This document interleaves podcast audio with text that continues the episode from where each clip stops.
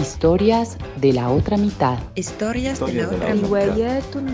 Historias de la otra mitad. Historias de la otra mitad. Historias de la otra mitad. Historias de la otra mitad. Historias de la otra mitad.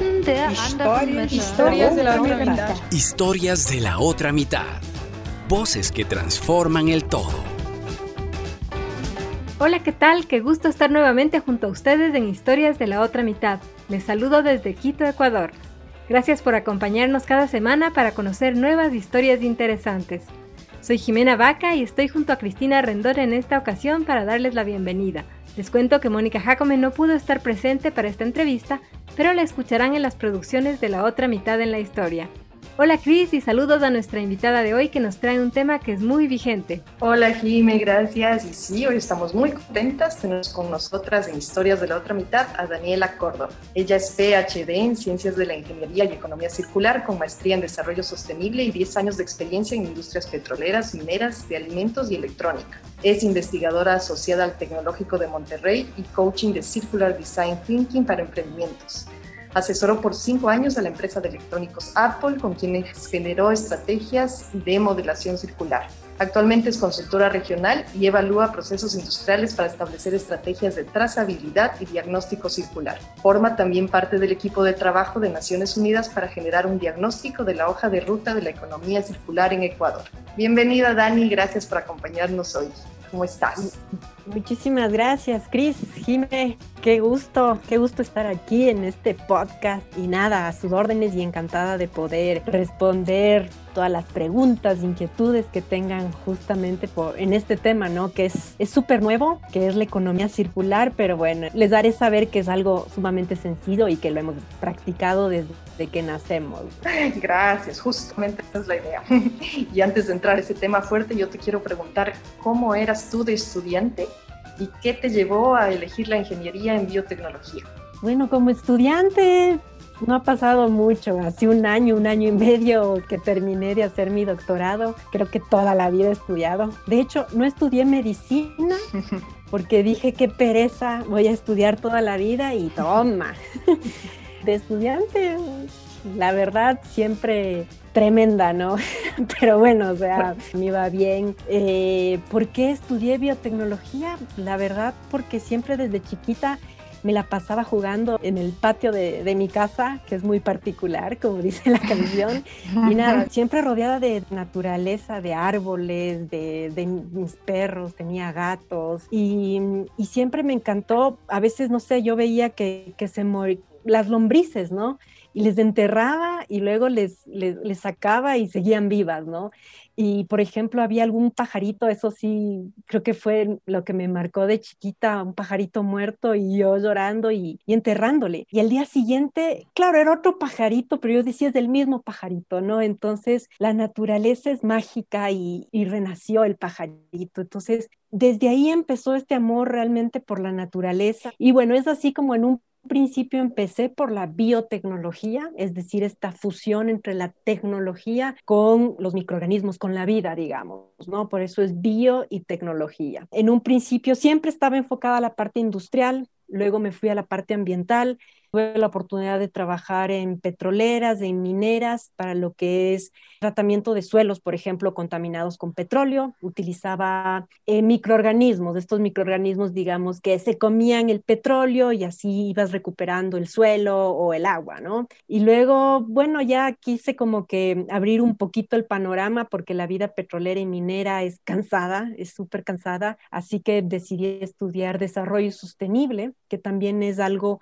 no es nuevo, que realmente empezó el desarrollo sostenible, se planteó el, eh, la definición de desarrollo sostenible en 1987 más o menos, entonces ya es de años, ¿no?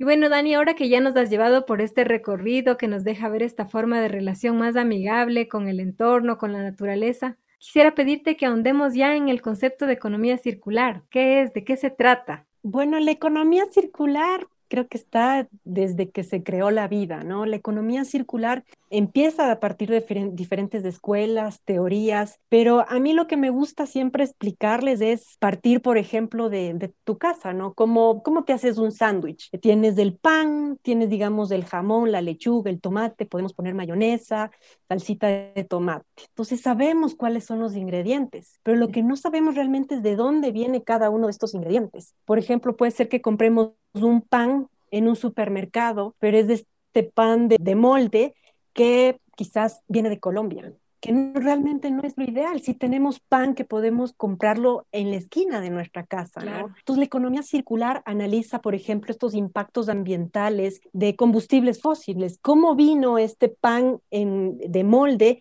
al supermercado? Todo lo que involucra el transporte las emisiones, cómo se hizo este pan, ¿no? La cantidad de, de, materias primas, eh, de agua, de energía. Para hacer el pan también hay que analizar, ¿no? A veces no nos ponemos ni a, analizar, ni a ver la etiqueta, ¿no? Pero es algo que como consumidores tenemos que empezar a exigir al, al fabricante, al productor. Justamente una de empresa de alimentos que hace estas sopas instantáneas cambiaron el empaque.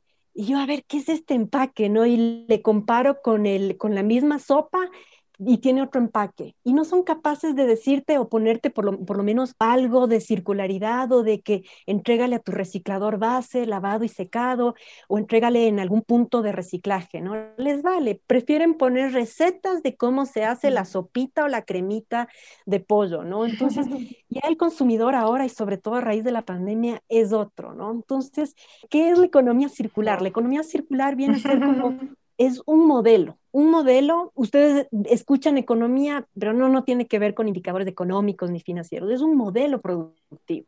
Es cómo estoy haciendo mi sanduchito.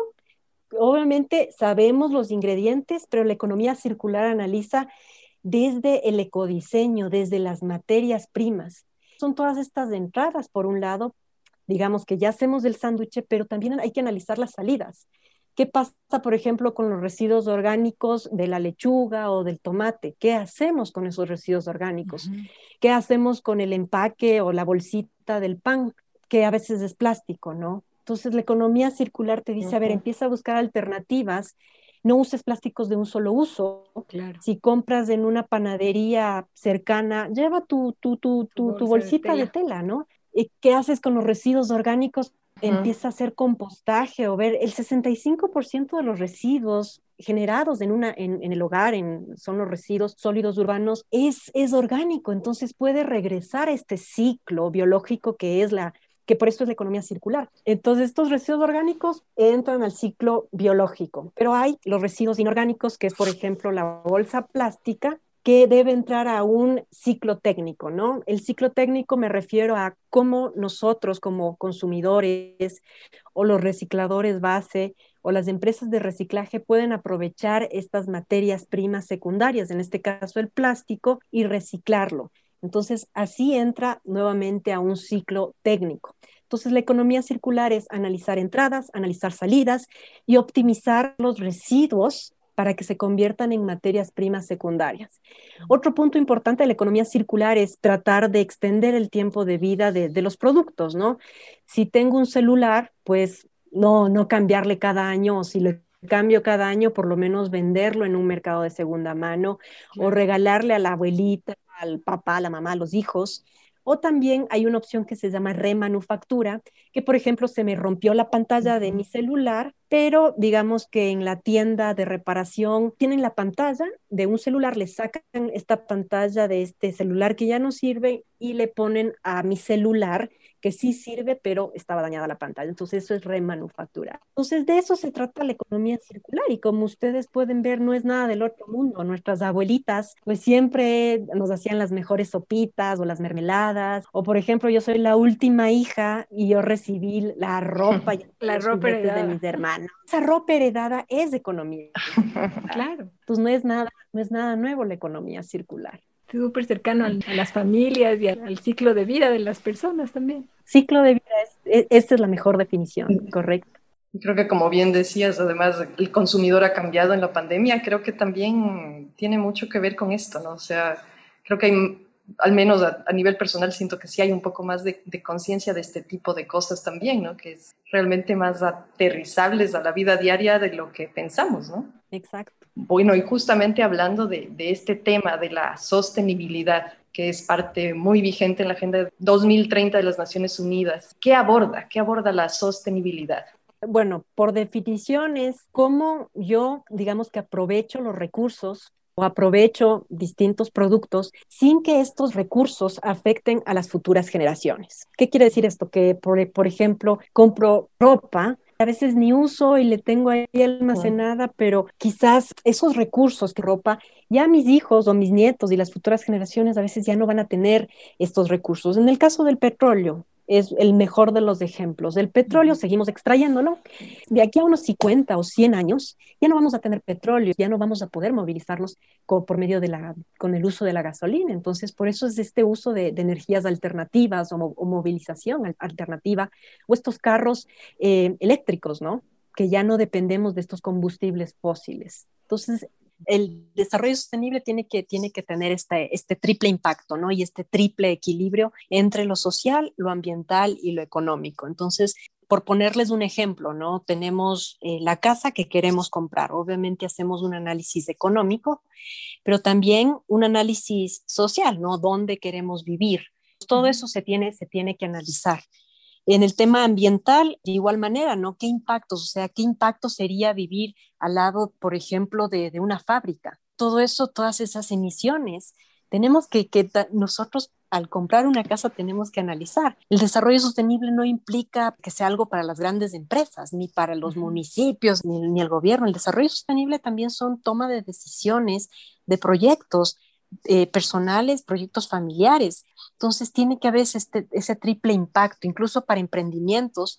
Ya hay, por ejemplo, bancos que te están dando estas ayudas, estos créditos de que exactos son créditos de triple impacto, en donde tú tienes que justificar en dónde están estos avances o estos análisis, bien, más bien dicho, en el tema ambiental, social y económico. Entonces, donde hay este equilibrio es donde existe desarrollo sostenible. Y, lo, que me, lo que me preguntaban de la Agenda 2030 de Naciones Unidas, pues empezó en el año 2015 esta Agenda 2030, que son estos famosos objetivos de desarrollo sostenible. Eh, son 17 objetivos y bueno, la economía circular eh, se enfoca en, se puede enfocar en todos, pero el, el, de los más importantes son, por ejemplo, el número 12, que es, que es producción y consumo sostenible, o sea, una producción responsable, ¿no? Una producción de que no se trata de extraer, producir y vender, sino de que si extraemos tenemos que ver materias primas locales o materias primas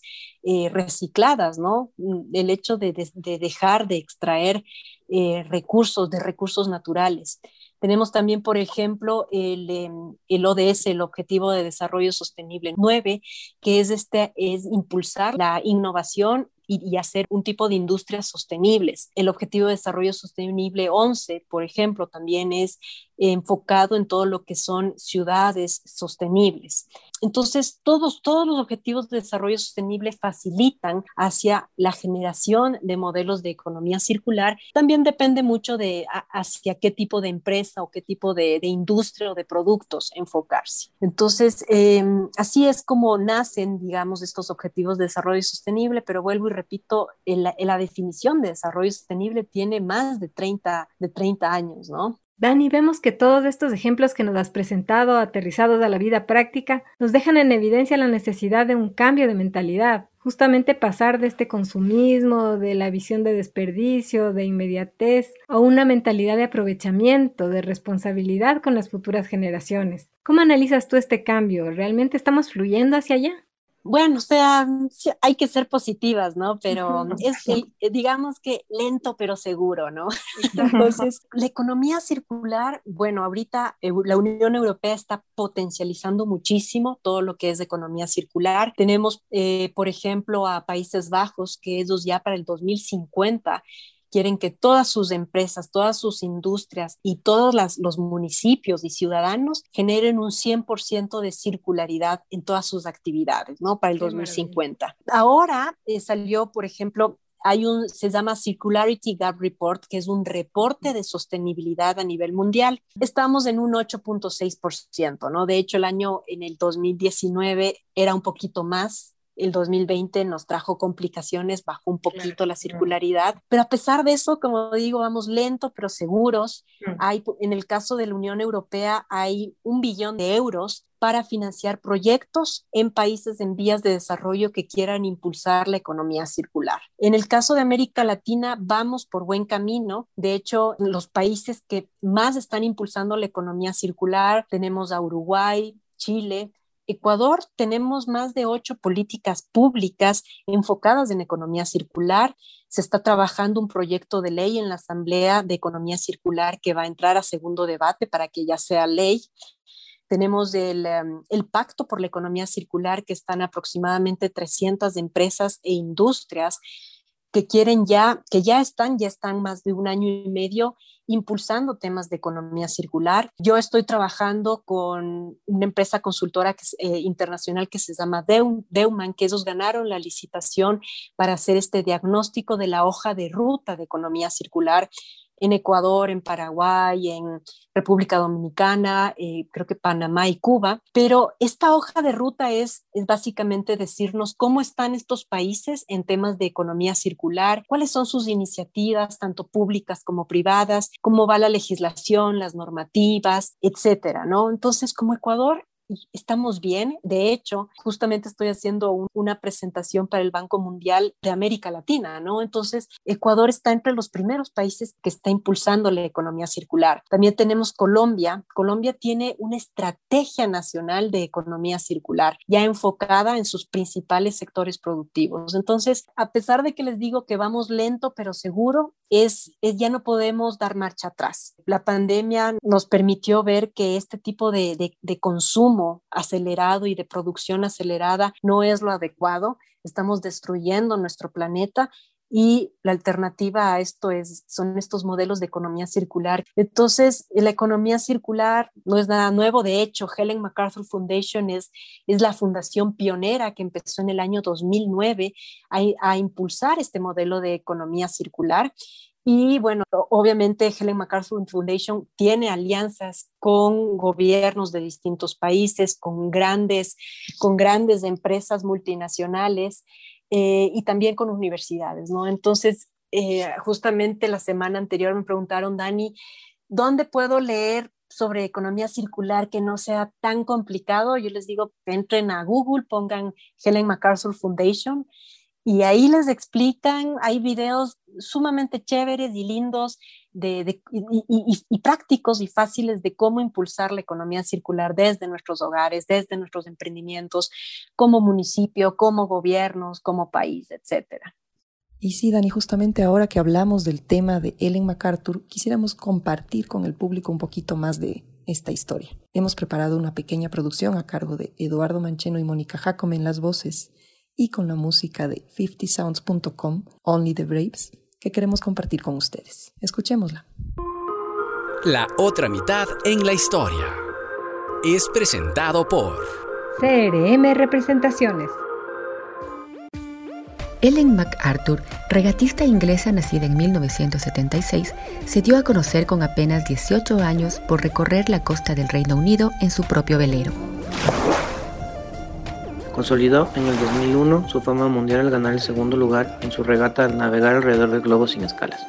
Era la única mujer de la competencia y este logro la convirtió en la mujer que ha dado más rápido la vuelta al mundo. No contenta con eso, obtuvo dos récords mundiales en el 2004 y 2005. Pero lo que le ha hecho aún más conocida a nivel mundial no son necesariamente sus logros como deportista de élite. Su nombre es sinónimo de economía circular y es que ahora que está retirada del deporte profesional, la fundación que lleva su nombre trabaja desde el año 2010 para conseguir que el cambio de paradigma económico sea una realidad.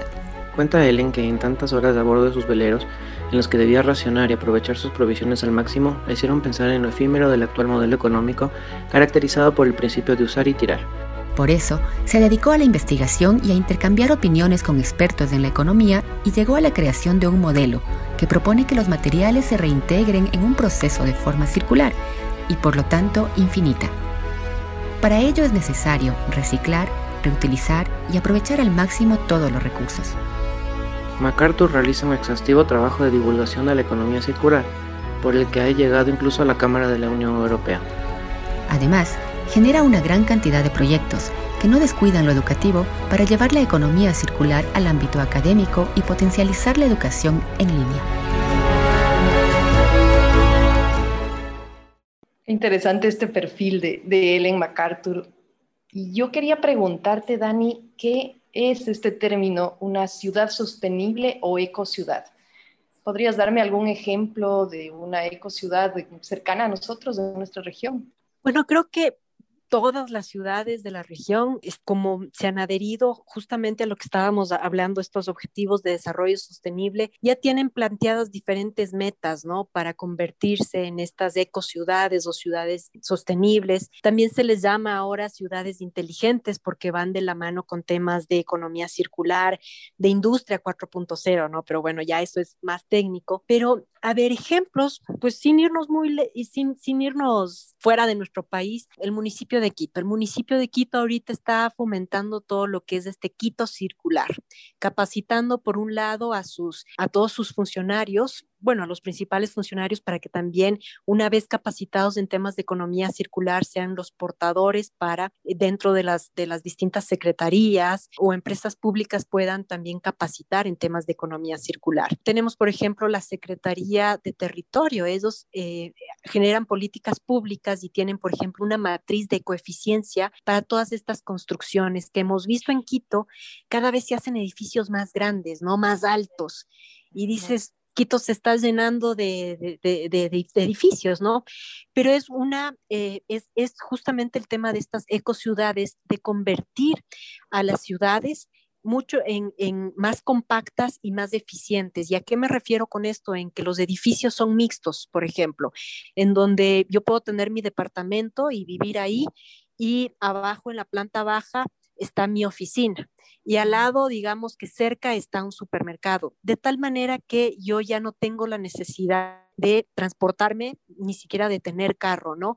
Y si utilizo, eh, utilizo el servicio de transporte público, ¿no? Un ejemplo también muy bueno es Curitiba en Brasil. Curitiba tienen, también son ciudades compactas con edificios grandes, en donde tiene un sistema de transporte integrado, que tienen metro, tienen distintas, tienen, eh, me parece que son tres arterias grandes de avenidas, digamos, que te conecta de norte a sur, de este a oeste con todo toda la ciudad de Curitiba, ¿no? Y obviamente este tipo de transporte a partir de energías renovables, ¿no? Que son buses eléctricos, también hay metro, cosas así. Entonces, una ciudad sostenible involucra también utilizar energías renovables, un aprovechamiento de, todo lo que son sus, sistemas de movilidad, construcciones sostenibles. Vemos que son edificios sumamente grandes, pero tienen, por ejemplo, eh, sitios de recolección de agua lluvia y de tratamiento de esta agua lluvia para lo que es riego de plantas. También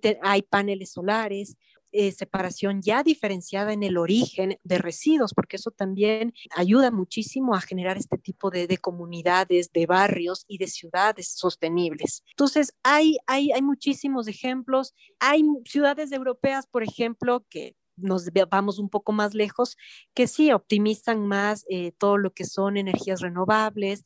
Hay edificios que se autoabastecen con paneles solares, ¿no? A veces no ponen, ponen ventanas, pero sí también ponen paneles solares para abastecer a la misma, la, misma energía que, necesitan cada, que necesita cada departamento.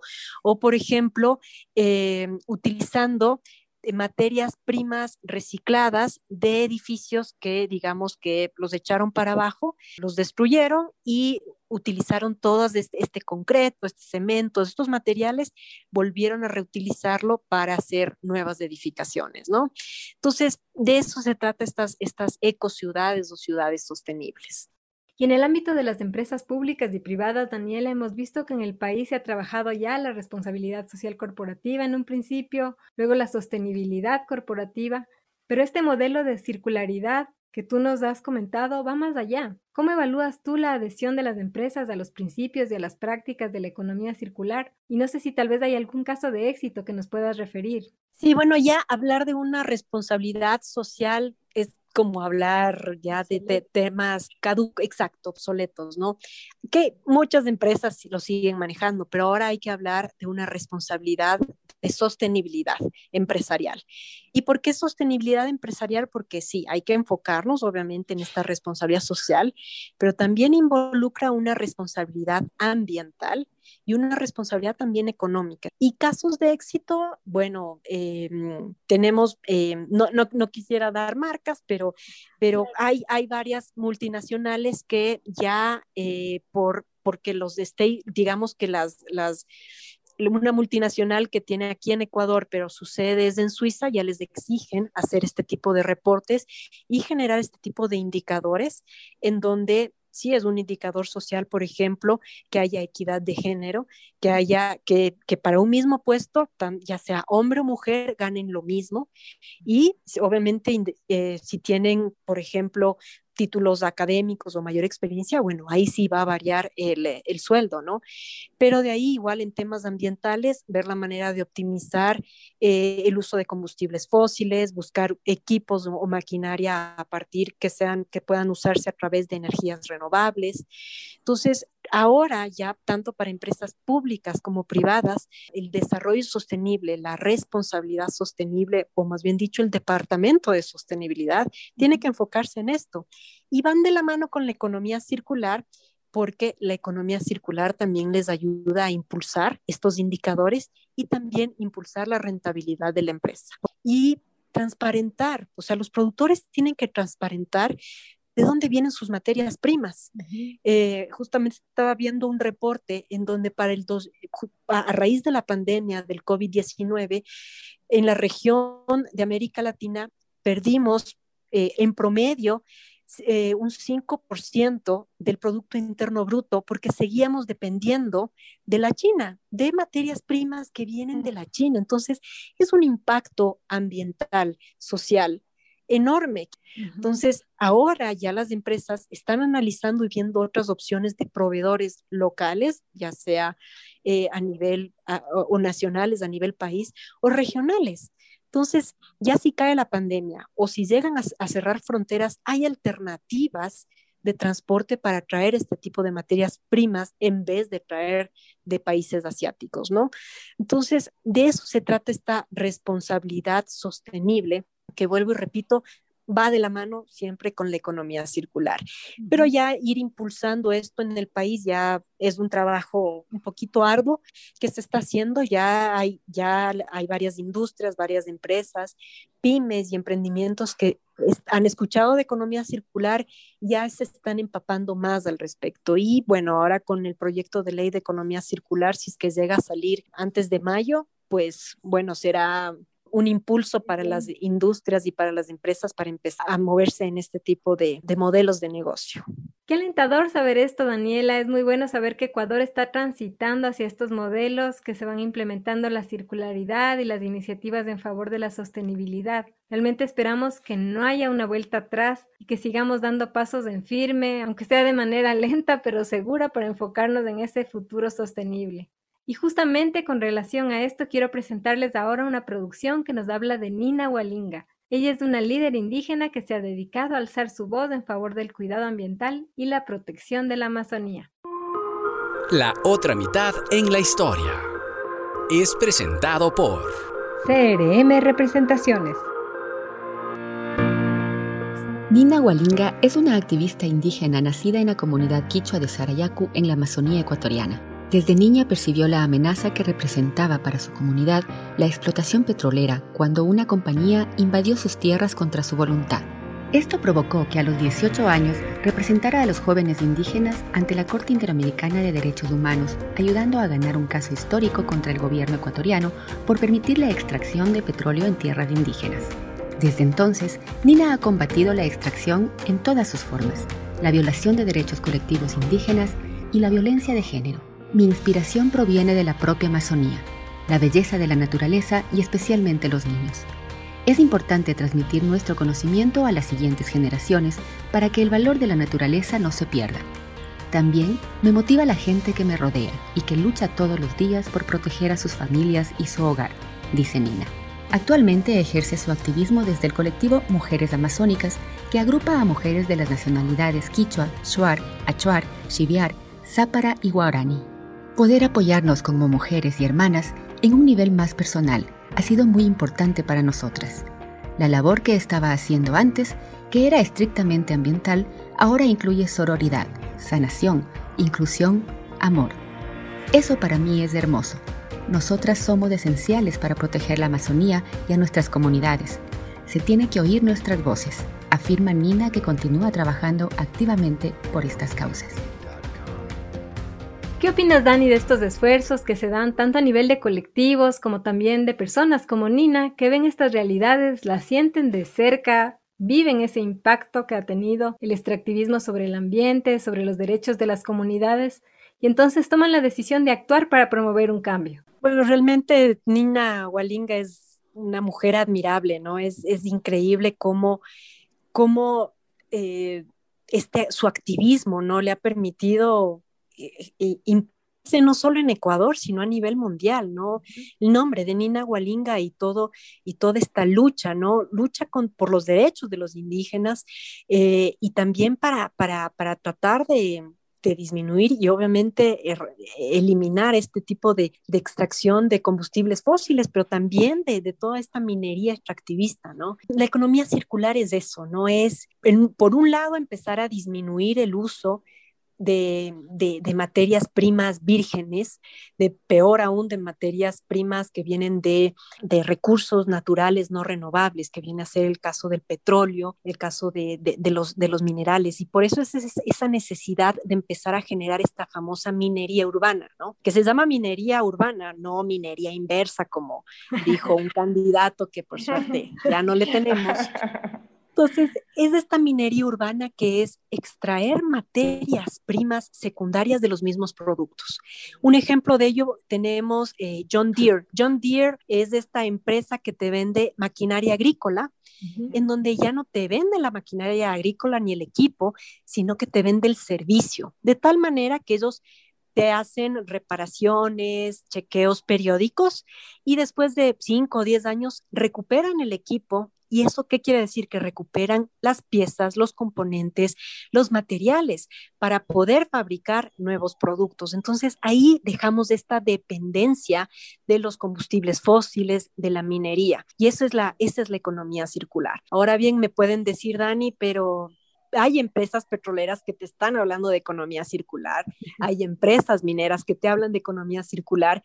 Yo la verdad, yo les digo, bueno, pues, si quieren implementar, implementen, ¿no? Pero bueno, es un tipo de implementación, no aguas arriba, es decir, no a partir del ecodiseño, pero bueno, es un tipo de economía circular que les permite un mapeo de flujo de materiales para también transparentar sus procesos y transparentar adecuadamente hacia dónde se está yendo los derivados de petróleo, por ejemplo, o hacia dónde se está yendo. Hay una, eh, Euromines es una eh, bueno, empresa europea o creo que es de la Unión Europea mismo que hace trazabilidad de cada uno de, digamos que metales eh, que se extraen de la minería. ¿Ya?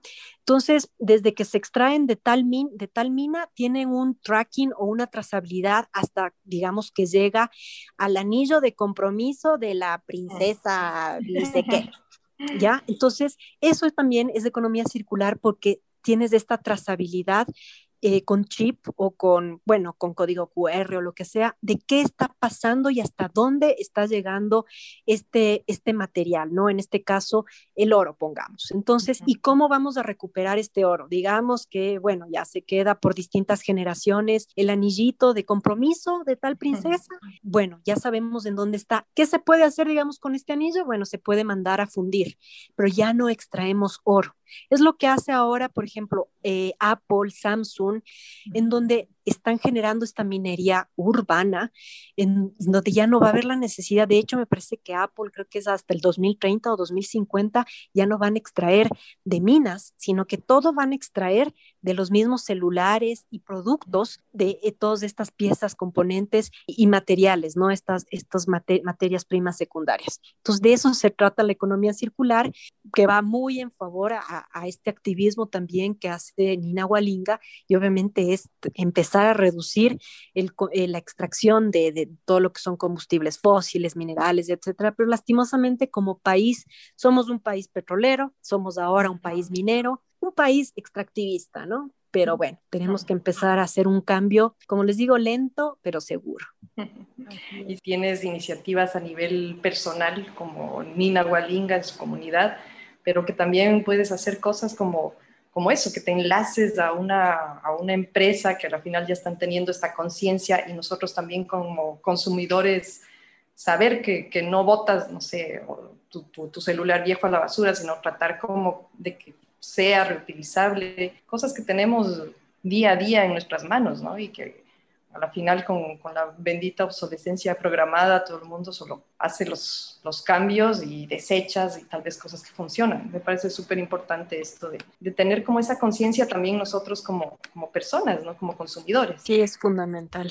Y bueno, nosotras siempre terminamos nuestro programa con un segmento muy especial. Cuestionario Flash. La idea de este segmento es que te decimos una palabra y tú nos respondes con la primera palabra que se te venga a tu mente. La primera palabra es vida. Naturaleza. Aprendizaje. Mis padres, mi familia, mis profesores. Conciencia. Mis padres. Pasión. La economía circular. Investigación. Es pasión. Arte. Arte, yo creo que el más grande artista es Dios. Futuro. Economía circular. ¿Verdad? Felicidad. Historias de la otra mitad. Conocer, ¿no? A profundidad, quizás cómo somos realmente, ¿no? Ay, gracias, Dani, por habernos acompañado hoy y compartido con nosotros tu tiempo y tus conocimientos en este tema tan importante y actual. Y además me parece súper interesante que la eso, que lo, que lo logras aterrizar de una manera en que creo que nos deja a todos la tarea de concientizar un poco al respecto. Y de hecho quería preguntarte, ¿puedes dejarnos como un tip para la gente que está escuchando de cómo tener, generar esta conciencia y dar como su pequeño aporte personal, porque creo que como individuos podemos hacer mucho día a día, ¿no? Desde casa, desde cada persona. Sí, bueno, yo siempre cuando me dicen, a ver, termina con una frase o un pensamiento, yo les digo, bueno, todos somos consumidores, ¿no? Sí, podemos ser madres de familia, empresarias, abogadas, presidentas, lo que sea, pero siempre somos consumidores. Entonces, tenemos que ser mucho más críticos, no criticar, sino que tenemos que ser críticos en lo que consumimos, en lo que compramos. ¿Ok? Compro un empaque plástico, bueno, veamos la etiqueta. ¿Me dice acaso si es un plástico reciclado o este empaque es sostenible o es biodegradable o es compostable? Y tómenle foto, yo siempre les digo, tomen foto y pregunten en redes sociales a estas grandes empresas, ¿no? Que a veces te, te, te, hacen greenwashing. Y ahí sí, en redes sociales saltan las empresas, las grandes multinacionales. Entonces tenemos que ser críticos, tenemos que preguntar, ¿por qué no me ponen en la etiqueta qué tipo de materiales o qué origen, de qué origen son los, los materiales de los empaques? Yo justo tengo mis tarjetas de presentación que son hechas de papel reciclado con semillas de lechuga. Entonces yo les, no, obviamente hay gente que me dice, no, no, no, no me des tu tarjeta. Le digo, no, tómale foto y vas a, un, a una de tus macetas y siembras. Entonces, de eso se trata, ¿no? De, de darle un, una segunda vida a este tipo de empaques, a este tipo de productos. Entonces, nosotros como consumidores tenemos que ser muy, muy críticos en lo que consumimos y en todo lo que compramos. Sí, realmente esto de la sostenibilidad es una decisión personal que va desde empezar a ver el recorrido de los productos, de los servicios, cómo surgieron, en qué condiciones. Y creo que ahora también con la pandemia hemos ganado la conciencia de consumir local, en la tienda del barrio, comprando a los pequeños productores, a los comerciantes locales, a los emprendedores, justamente para ayudar a la subsistencia de muchas personas y familias y permitir que la economía de nuestro país se reactive. Dani, yo te quiero dar las gracias por ponernos en términos tan claros lo que es la economía circular y la sostenibilidad. Me ha parecido muy interesante el podcast de hoy y espero que también sea muy útil para ustedes que nos escuchan desde sus oficinas, sus casas, mientras dan un paseo en un momento de descanso. Les invitamos a que nos escriban a través de Facebook o Instagram donde estamos como historias de la otra mitad o que se comuniquen a través de nuestra web historiasdelaotramitad.com. Realmente nos encanta conocer sus opiniones y comentarios. Nos encontramos el próximo miércoles. Que tengan una excelente semana. Historias de la otra mitad. Voces que transforman el todo. Historias de la otra mitad. Historias de la otra mitad. Historias de la otra mitad. Historias de la otra mitad. Historias de la otra mitad. Historias de la otra mitad agradece el apoyo de Asociación Humboldt. CRM Representaciones.